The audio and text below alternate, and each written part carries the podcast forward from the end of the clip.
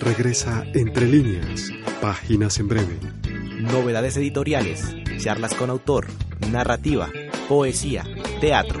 Entre líneas, páginas en breve. Los libros que nos han dejado una marca indeleble. Un espacio del programa de literatura virtual de la Universidad Autónoma de Bucaramanga, con la realización de Claudia Patricia Mantilla Durán. Charlas con autor, narrativa, poesía, teatro. Entre líneas, páginas en breve. Toda esa suciedad y un café al amanecer fueron las obras ganadoras de la convocatoria Primer Libro de Creación Literaria de Ediciones WIS dentro de la colección Emergentes de la editorial de la Universidad Industrial de Santander. Farid Numa Hernández es el autor de Un café al amanecer que resultó ganadora en la categoría novela y Juan Diego Serrano es el autor de Toda esa suciedad, obra ganadora en la categoría de libro de cuentos. Farid Juan Diego, primero que todo, bienvenidos a Entre Líneas Páginas en breve, hoy desde el Café Bucarica de Bucaramanga. Gracias, Claudia. De verdad que muy complacido de estar contigo y con Juan Diego, mi partner de triunfo en esta primera convocatoria muy importante para Santander, muy importante para la región y para todos aquellos que hayan nacido en este departamento, porque la verdad es que sin importar dónde residan, tenían la oportunidad y tienen la oportunidad de seguir participando. Así es, tal cual Farid y Claudia, muchas gracias. La carga emotiva es doble en este caso y también pues enviar un saludo a toda la audiencia con la alegría que significa este tipo de churas y lo bonito que es, como le decía Farid, el hecho de compartir una incógnita, es decir, vamos a ser los primeros editados en esta colección y es muy bonito vivir todo el primer proceso de, digamos, de esta iniciativa que nos tiene apenas como unos protagonistas de momento. Uno de los requisitos de esta convocatoria era precisamente que fueran autores no publicados, autores inéditos. No significa el que sean inéditos que no tengan un largo proceso con la escritura o un proceso riguroso. Quisiera que habláramos de eso en el caso de cada uno de ustedes, porque Farid Numa es arquitecto, Juan Diego Serrano es historiador. ¿Cómo fue ese encuentro con la literatura y la escritura? A ver, la pregunta es muy pertinente por lo siguiente. La verdad es que la historia se remonta a mis épocas de universidad pero he sido un amante de la literatura desde la niñez, desde cuando comenzamos a leer de pronto a Alejandro Dumas y en fin, después Cien años de soledad y todo lo que ahí se venía, un amante de la literatura. Pero hay que aclarar lo siguiente, si de pronto hemos hecho algunas publicaciones, por ejemplo, en sociología, en economía, en urbanismo, en derecho urbano, la convocatoria era muy precisa, señalaba que no se hubiese publicado en literatura. Es que la, verdad es que para mí eh, no es que sea fácil publicar eh, un texto sobre urbanismo, pero es parte del oficio cotidiano. Pero cuando ya te dicen a ti literatura, o sea, si sea cuento, novela, poesía o cualquiera de los géneros, estás pensando en la creatividad, en la creación de nuevos espectros que van a decir cosas y en la cual tiene que participar todo un proceso, no solamente de conocimiento de una realidad específica, sino ese proceso de recreación y de volver de nuevo a decirle cosas a la humanidad. Mi caso particular, y también sé que el de Diego, que es mucho más joven, pero que ya también tiene un buen recorrido, hemos estado toda la vida pegados a la literatura. O sea, esto no nació ayer, esto nació casi, diríamos, desde nuestras entrañas, desde nuestros primeros días, cuando abrimos los ojos y empezamos a encontrarnos con esos bellos objetos que nunca deben desaparecer, como son los libros. Faría empezó la novela Un café al amanecer hace décadas, ¿no? Claro.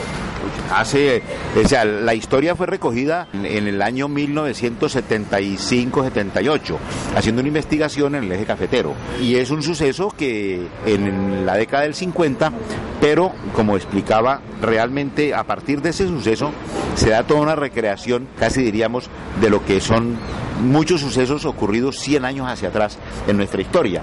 El tiempo de la narración solamente son dos horas y media, el tiempo de que transcurre el suceso de lo que el narrador omnisciente está mirando, pero todos los sucesos están obviamente en flatback, se está mirando hacia atrás, pero alguien también me decía, pero parece que esto estuviera sucediendo hoy. Yo le dije, no sé, realmente ese es el misterio de la literatura. Bueno, ya que se adelantó Farid, ahora vuelvo con Juan Diego para retomar la pregunta que formulaba. Nos está hablando Farid Numa de su novela Un café al amanecer y hablaba del episodio histórico en la década del 50. Para contextualizar un poco, ¿cuál es ese episodio y qué implica tejer ficción y realidad, en este caso la novela y la historia. ¿Cómo ve ese vínculo? Debo responderte lo siguiente, Claudia. El suceso, te vas a dar cuenta que es un suceso por demás bastante extraño. Mm, no es un suceso de la vida común, lo que allí se narra, el suceso que diríamos central, no, uno de, de tantos, porque al final yo diluí el suceso en la medida en que, si bien es cierto, tiene la fuerza y convoca, indudablemente no quería que fuera como el contar lo que allí pasó. Es más, la novela tiene una estructura que diríamos de la tragedia. Tú en la primera página de la novela vas a encontrar con que el personaje ya está muerto. No hay subterfugios. Es un poco la estructura de la tragedia. Bien, vamos a escuchar a Farid Numa Hernández, autor de Un café al, amanecer, ganador en la categoría novela del primer libro de creación literaria de ediciones WIS. La penumbra del amanecer se tapizó de estrellas que brotaban del fogón de leña que ña Paulina acababa de encender. Perpleja ante los jugueteos del fuego, la mujer contempló al mismo tiempo la escena de un cadáver que se desangraba. A pesar de que un sombrero le cubría casi por completo el rostro, la figura del muerto le resultaba familiar.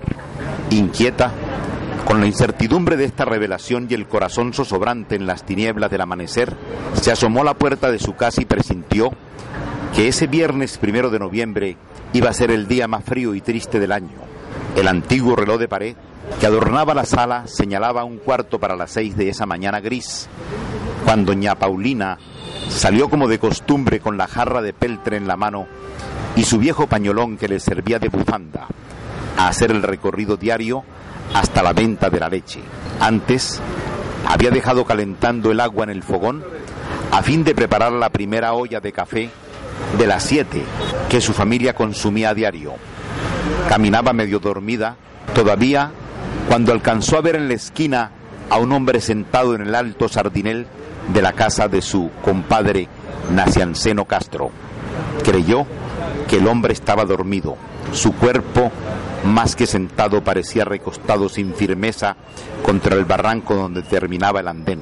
El sombrero del hombre echado sobre su rostro no permitía identificarlo a simple vista, pero por su vestido color café, sus medias rojas y su delgada corbata, ña Paulina supuso que era Argemiro Aguilar, carpintero de profesión. Argemiro tenía una novia, Amanda Solano, que vivía a cuadra y media de esa esquina de la calle Real, junto a la entrada del pueblo. La mujer recordó esto cuando lo identificó de modo que no se le hizo ya tan extraño verlo en ese estado tan deplorable. Los hombres son como los animales, no se dan cuenta de lo que pueden perder por culpa de una mujer. Dijo por fin, Ave María Purísima, Dios ampare a mis hijos y los cuide de todo mal y peligro.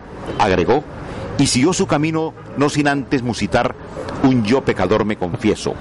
No sospechó entonces que hacía tres horas y media Argemiro Aguilar yacía muerto, esperando que una mano caritativa se dispusiera a darle cristiana sepultura.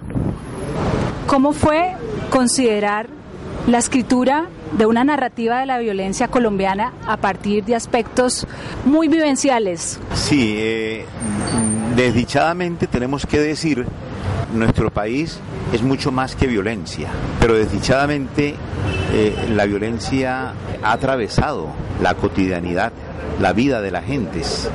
Y tenemos que ser claros en que no es justo, el objetivo del, ser humano es venir para ser felices y que justamente lo que más se ha propalado es el tratar de quitarle la tranquilidad, la vida normal y cómo existe unas personas que psicológicamente están con esa fijación en torno a lo que es la agresión al otro y el imponer siempre unos criterios no válidos que van en, en contranatura, diría yo inclusive, porque es una obra que tiene pretensiones estéticas, no es un discurso político. Eh, si fuera un discurso político, entonces la narración tendría otros elementos distintos. La creación estética eh, va en esa elaboración, tratando de, de construir ese mundo pero también en la novela vas a encontrar mucho más adelante la construcción de un mundo posible. Abierta la invitación para seguir recorriendo las páginas de Un Café al Amanecer, novela de Farid Numa Hernández.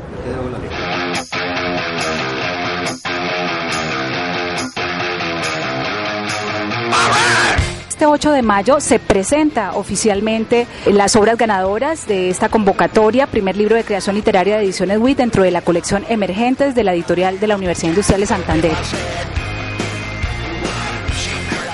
Bueno, ahora sí, Juan Diego Serrano, esa antesala para dar vida a esta obra, ¿Cómo fue ese encuentro con la escritura para Juan Diego, con la literatura también? Bueno, la escritura puede ser sencillamente la forma de expresión o de contacto con la vida, tal como ha podido ser en su momento el dibujo cuando era menor de 5 años, como fue el óleo a los 10 años, como ha podido ser el tiple a los 12, a los 13 años, la batería a los 15, a los 16. Pues bueno, en el hilo del tiempo termina siendo la escritura la expresión con la que yo tengo un contacto con el mundo o con, o con la vida. Ahora bien, el encuentro con la literatura sí es extraño, lleno de paradojas que nos podríamos extender más de una hora en esta historia, porque yo nací como ensayista. Es mi palo o mi, mi tronco narrativo. Es ensayista y dentro del ensayo procedo con mucha influencia de mi profesión, que es la historia dentro de la argumentación procedimental. Pero yo crecí bajo esa conciencia y crecí como estudiante, como ensayista, ciertamente odiando la literatura en muchos sentidos, porque yo decía, ¿cómo carajos la literatura es la que tiene más prensa y la sociedad así descompuesta como está no quiere leer y darle una profundidad y una trascendencia a la lectura crítica, a la lectura ensayística, a lo que somos en términos de historia, de sociología, de filosofía. Y nadamos en fantasías iridiscentes, en aguas que no tienen un piso sólido. Y por supuesto, esta ira era el manifiesto de un encubierto amor en parte. Y yo seguía persiguiendo la literatura desde los autores que consideraba aptos para mí. En ese tiempo, por supuesto, entenderás la carga de ego que había detrás de mis de mis alocuciones. Entonces yo perseguía a Milán Kundera, perseguía a Saramago, perseguía personajes con ese tipo de característica, con una trascendencia o un colofón racional infundado mucho en la filosofía.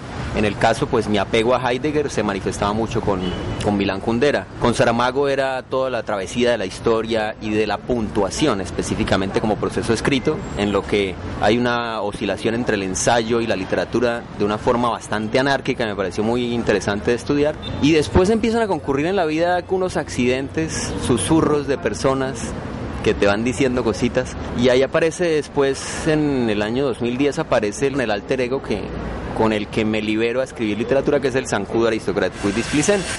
Fue la manera en la que yo más honestamente dejé salir aquello susurro y aquella acumulación de cosas que me hacían a mí escribir narrativa o literatura. Y lo hacía bajo la libertad de quien ya no es en sí mismo Juan Diego Serrano, el ensayista escribiendo literatura, Claro, qué hipócrita es ahora escribiendo literatura, si no era una suplantación del yo en una coexistencia, un personaje que empecé a construir y al que le di libertad en las noches y empecé a descubrir también la libertad del ensayista. Es decir, yo como ensayista únicamente era barroco, era estructurado, era complicado. Y cuando empecé a escribir literatura empecé a entender cómo tenía que soltar del ensayo algunas cosas. Y dentro de los grandes temas que uno puede afrontar como escritor, pues empiezan a hacerse géneros, exploraciones. Y el mismo ensayista se terminó depurando hacia una voz mucho mejor y empezó a nacer lo que fue en principio el relator, el hombre que también le daba importancia literaria a géneros menores como el diario, el epistolar, ¿sí? Son espacios en los cuales uno puede explorar estéticas y después nace el cuentista, el escritor de microteatro y la persona que se involucra con literatura y con la que desde esos mismos comienzos, cuando todavía escribía sobre mí mismo, porque era ese proceso, ¿no? Al principio tienes que decantar ese, ese yo. Hay un cuento que se origina en ese proceso, pero después hay un cambio radical y ahí surgen, entre otros, este libro de cuentos que hace parte de una serie narrativa en la que hay que decir que el libro es uno de tres finales y este es el único final que va a ser publicado. La otra parte es un libro de culto y la otra parte es un experimento que se va a quedar ahí bollando yo no sé cuánto tiempo. Y este libro de ocho cuentos es el resultado de un proceso de exploración en concreto que encuentra su salida en un proceso más o menos de unos siete años. Bueno, además, un escritor que nació entre libros. Sí, claro. es curioso, es curioso. Y sí, ese es mi caso, sin duda. Eh, no es para ufanarse de nada, es simplemente contando que para toda vida social, para toda vida que crece, para todo niño que se hace, es fundamental tener paredes contaminadas con libros. Es decir, no tener paredes blancas, que fue como yo crecí. Desde el corredor hasta las paredes de la sala, hasta las paredes propias, estaban llenas de libros, pero además de libros de tiples, de instrumentos, de cuadros, de figuras de búhos, de monstruos, de cuadros eh, surrealistas, de cuadros realistas, de cuadros impresionistas, de cuadros eh, costumbristas. Además de eso había discos, vinilos, cualquier cantidad de cosas. Entonces esos artefactos sirven desde la relación personal que uno tiene con los lomos, por ejemplo, que yo le decía a mi papá personalmente, oiga, aquí falta esto, y él decía, uy, ¿cómo así? Y a él así se enteraba que se lo habían robado. Entonces, pero desde la figura apenas meramente mental de los lomos, hasta por ejemplo los lugares donde yo le metía el gol con la pelota de medias al arco, ¿entiendes? Entonces uno establece relaciones imaginarias que ya son otro tipo de relaciones con el espacio físico a partir de los libros. De ahí hasta el consumo de los mismos y demás. Además la imagen de ver a un padre y a una madre con un libro en las manos como un acto cotidiano, obsesivo diría yo, horas enteras con una lámpara encendida, tener la figura del padre y de la madre leyendo, eso es mágico. Y asumir la diferencia de la personalidad de cada quien a la hora de afrontar un libro. Por ejemplo, la relación de mi mamá con los libros era una relación un poco más sosegante, entonces ella se inclinaba, se acostaba sobre un sofá, cruzaba la pierna y empezaba a entablar una relación con el libro que le deparaba otro tipo de descubrimientos. Ella quizás tenía más esa sensibilidad del que tiene buen oído, del que tiene buen ojo, era porque ella se sentaba a apreciar. La figura de mi papá era muy distinta, era una figura en la madrugada que no dormía, con un humerío al lado de, de cigarrillos, encorvado como si fuera un sobre el escritorio y allí enclavado, claro, con su lupa, sus dificultades de vista, enclavado en los libros, inclinado en una posición casi de voracidad. Entonces es una relación distinta que uno va interpretando. Claro, la relación de mi mamá era una relación más diurna, la de mi papá era una relación más nocturna. Mi relación era una relación más íntima, es decir, yo trataba de no leer. A mí siempre me dio pena con mis papás, no sé por qué, leer o tocar tiple o tener algún tipo de relación con el arte al frente de ellos. Por ejemplo, cuando yo tocaba tiple nunca dejé que mi papá me escuchara o que me viera. Cuando yo leía nunca dejaba que mi mamá me leyera, por ejemplo. A mí nunca me leyeron un cuento, Nunca, yo los leí. Yo tenía una relación más íntima con eso. Y fue bonito eso, de que no le dijeran a uno nada, de que le dejaran a uno ir consumiendo, ir descubriendo, como descubrí, por ejemplo, el breviario de Podredumbre de Ciorana a los 12 años y no entendía nada, pero le tenía miedo al libro. Después se confirman esas sensaciones. Una mordedura en el alma, una desgarradura literalmente. Exacto, o como vi por ejemplo el libro de la, la portada de la edición original de La Cárcel, que es una memoria de niñez muy fuerte y que iba a saber yo que unos décadas después me iba a encontrar de manera tan posesiva con un libro que me iba a arrojar tales significados a partir de lo que es el reencuentro con esas primeras imágenes que no son necesariamente encuentros legibles de lectura, sino simbólicos, de mediación. Juan Diego se refiere a Orlando Serrano y Aide Durán, los padres de este autor que acaba de ganar este premio para autores inéditos con su libro de cuentos Toda esa suciedad. Y por supuesto, es extraño escuchar eso de el temor que sentía de que lo vieran haciendo las mismas cosas que ellos hacían, pero desde el universo del niño, ¿no? Eh, tal vez porque son figuras tutelares. Es decir, tú dices que sí, dentro del niño, pero el niño también el niño solitario, ¿no? La característica de mis padres era ser muy bohemios y mi mamá muy trabajadora en la vida cotidiana. Entonces, por ejemplo, yo tuve muchas mamás que eran mamás, digamos, sustitutas porque mi mamá no estaba dependiente o, o sí. Entonces, esa es una característica. Y la otra es la soledad del niño, porque mis papás se iban de fiesta y yo quedaba solo. Entonces yo crecí muy guiado también por los celadores o por las mismas sombras de mi propio lugar. Entonces el niño solitario desarrolla una relación también muy bonita con el espacio silente, con el silencio. Y no necesariamente es malo, es todo lo contrario. Prácticamente todos los simbolismos que yo desarrollé y el sosiego de estar conmigo solo se desarrolla precisamente en esa distancia. Por eso te digo que era difícil para mí que ellos me vieran haciendo lo que yo ya había aprendido a hacer solo. El acicate de la imaginación, todo estaba dado para ese encuentro con los libros y con el acto lector. Muchas gracias a Juan Diego Serrano. Vamos a escuchar entonces un fragmento de su cuento Mr. Cuquita. Sí, sí, para leer un fragmento quiero leer un fragmento de un cuento que puede tener un guiño. El libro está lleno de cuentos que son patrañosos, es decir, están llenos de patrañas y de pequeños engaños con el lector o complicidades o engaños. Pueden ser cualquiera de las dos o más opciones. Pero este es el inicio de Mr. Cuquita, uno de los cuentos del libro.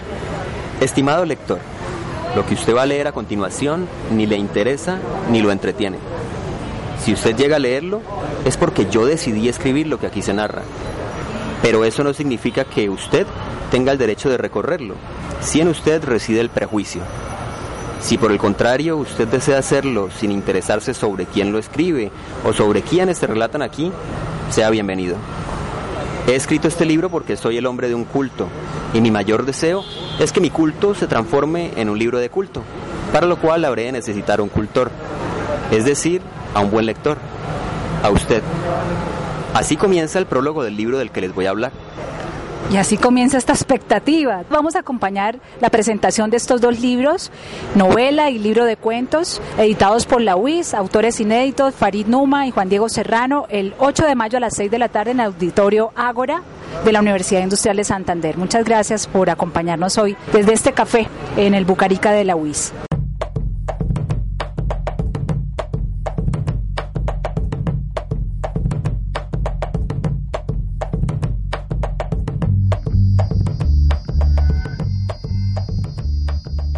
Bueno, y sobre la convocatoria del primer concurso del libro de creación literaria organizada por la UIS y por Ediciones UIS, creo que con esto la universidad y toda la división de publicaciones eh, mantienen toda una tradición que yo creo que cuenta con más de 10 años de la historia reciente de Santander y de Bucaramanga.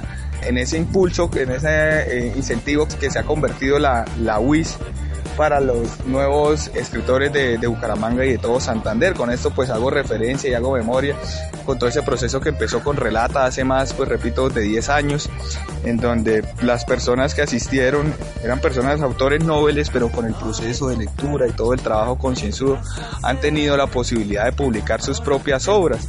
Con eso pues obviamente no solamente se enriquece pues las personas que publican, sino toda, toda la región, pues termina siendo de una u otra manera nuestra propia historia, ¿no?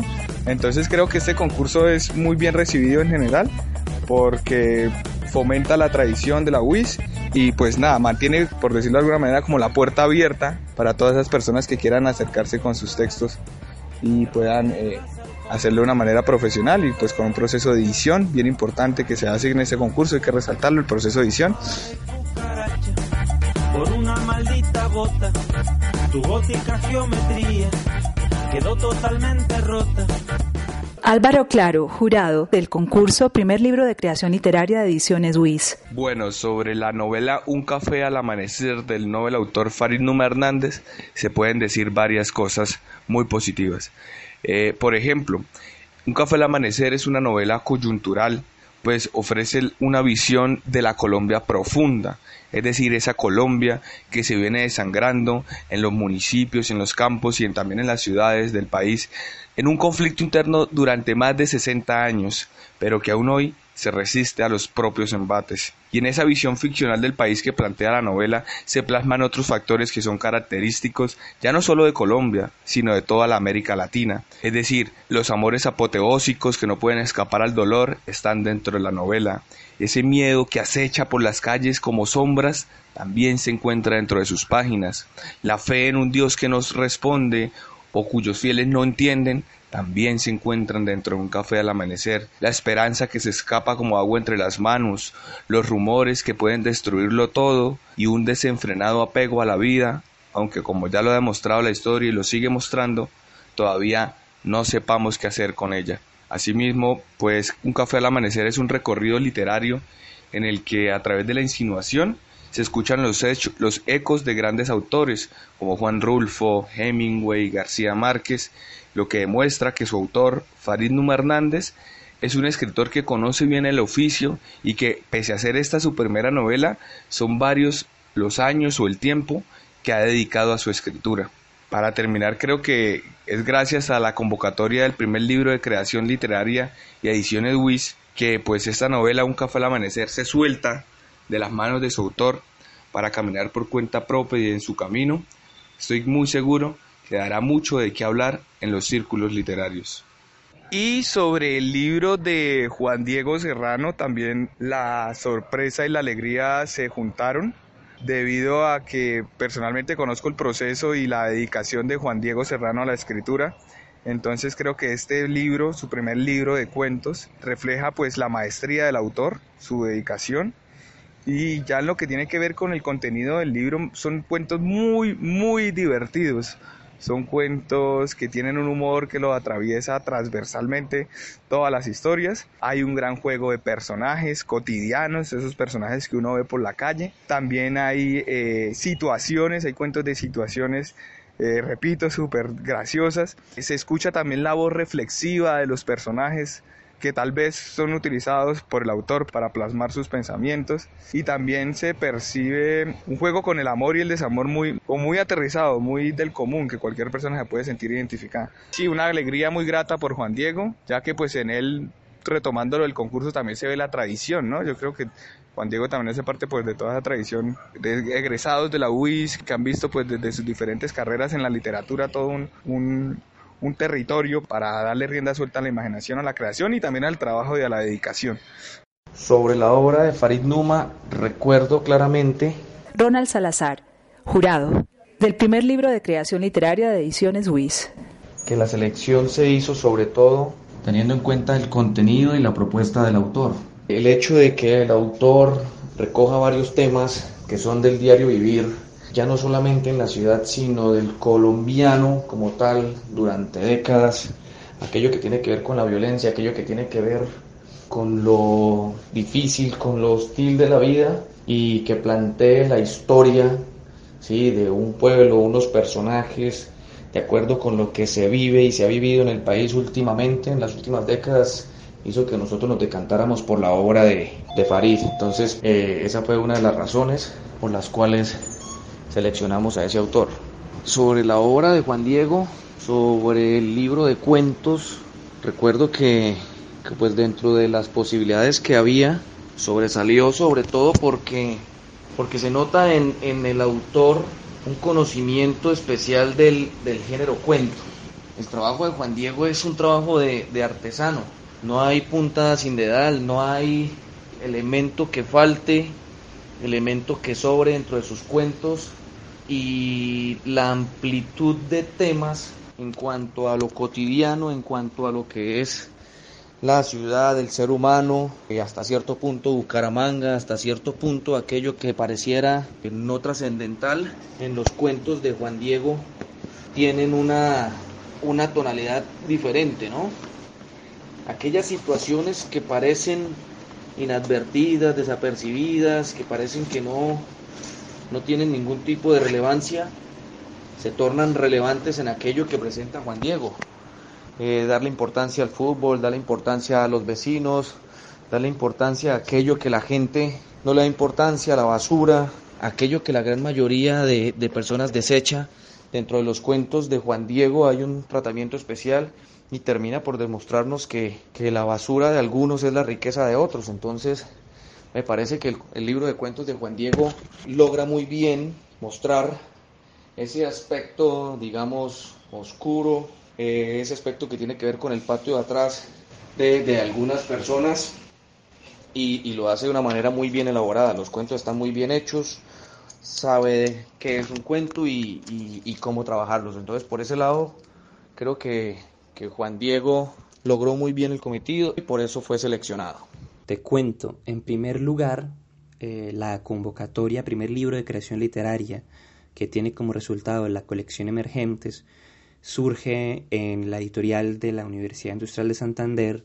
Hugo Armando Arciniegas, editor de la colección Emergentes, Ediciones WIS. Surge en una serie de reuniones que tenemos con el grupo editorial interno de la WIS, que está conformado por el jefe de la división, el profesor Puno Ardila, la coordinadora editorial Nora Roballo, la revisora eh, ortográfica y ortotipográfica, Adriana Mantilla, y yo que en esta ocasión cumplí funciones de editor. Soy el editor de la colección Emergentes, pero en realidad, es decir, estoy al frente de, de, un proyecto en el que hay muchas, muchas manos y, y, en el que muchos han intervenido. Con todos ellos estoy agradecido. Te cuento que Emergente surge como una respuesta a una carencia editorial que tenemos en nuestro departamento. Es preciso señalarlo, no somos un departamento que se precie de contar con un sector editorial que responda de manera efectiva a las necesidades de, en este caso, los escritores de literatura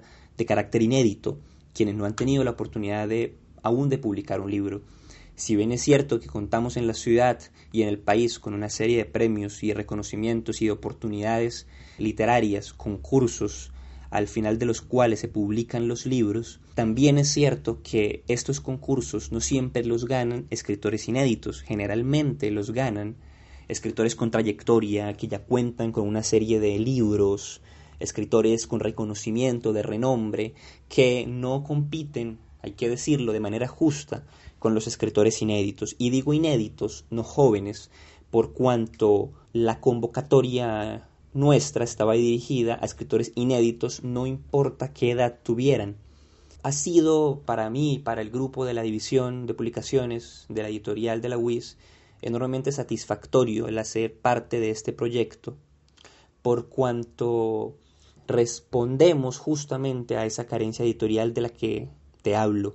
Para mí, como editor de la, de la colección, es un motivo de gran alegría apoyar a los escritores inéditos, por cuanto los entiendo a cabalidad. Yo mismo, hasta hace un año, era un escritor inédito. Publiqué mi primer libro el año pasado, el libro de ensayos, y entiendo el valor, la importancia, las oportunidades, las puertas que se abren tras tener un libro que es una carta de presentación. Es decir, no se trata para los escritores de la colección, esperamos que no se trate para ellos de publicar un libro en términos de vanidad, en términos de, de un ego o de una...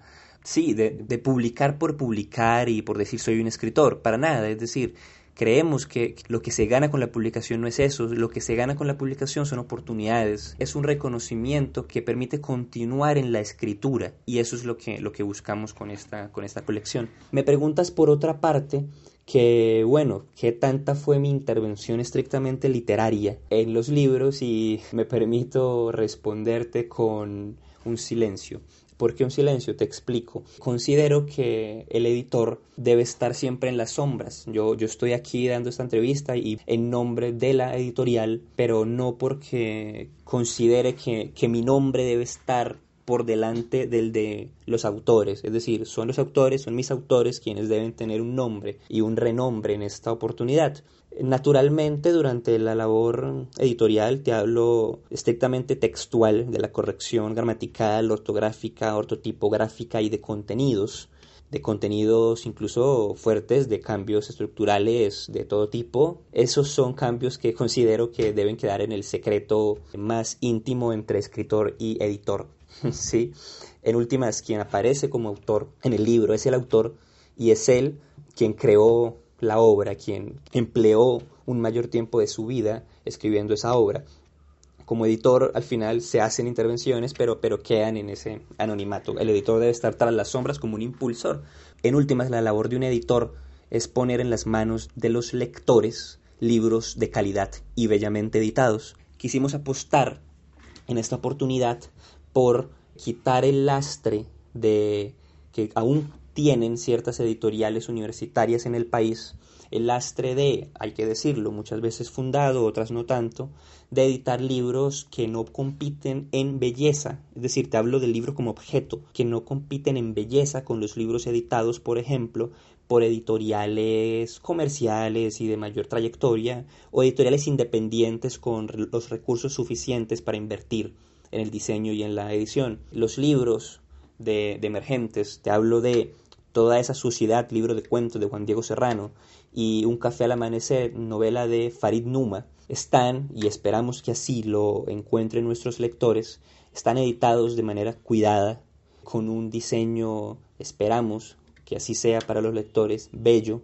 Quisimos hacer guardas de lujo, tener un cuidado hasta el punto de la obsesión sobre el texto, quisimos eh, servirnos de una tipografía agradable, legible, fresca, quisimos usar ilustraciones y fotografías eh, de calidad. El proceso de ilustrar el libro comprende varias partes. Carlos Jacome, ilustrador del libro Toda esa suciedad, de Juan Diego Serrano. Lo primero que hago en el proceso es leer eh, pues, previamente los textos y sacar algunas ideas o pues bocetar como algunas cosas. Para la creación de las ilustraciones del libro conté pues con total libertad para poder proponer y crear. Juan Diego, el, el autor, pues me dio como libertad, entonces fue un proceso como muy cómodo, ¿no? Para realizar en el cual pues pude definir el contenedor de las ilustraciones, que pues fue un círculo, redondo el contenedor, lo que contiene todas las ilustraciones, el estilo eh, gráfico que utilicé para realizarlas, que fue a una tinta también con rapidógrafos, el proceso de o la forma que utilicé para, para hacer las ilustraciones pues eh, fue de forma manual y luego pues pasar a un proceso de digitalización para corregir algunos detalles y poder ya enviar los, los artes finales. Sí, pues de alguna manera la idea con las ilustraciones era interpretar los textos de forma gráfica, ¿no? Y pues representar eh, elementos puntuales en cada historia y pues tratar como de entrelazarlos. Cada cuento pues tiene su, su, sus características y, y una de las tareas de la ilustración es eso, ¿no? Es representar gráficamente esa idea que, que genera cada historia. Regresa Entre líneas, páginas en breve. Novedades editoriales, charlas con autor, narrativa, poesía, teatro. Entre líneas, páginas en breve. Los libros que nos han dejado una marca indeleble. Un espacio del programa de literatura virtual de la Universidad Autónoma de Bucaramanga, con la realización de Claudia Patricia Mantilla Durán. Charlas con autor, narrativa, poesía, teatro. Entre líneas, páginas en breve.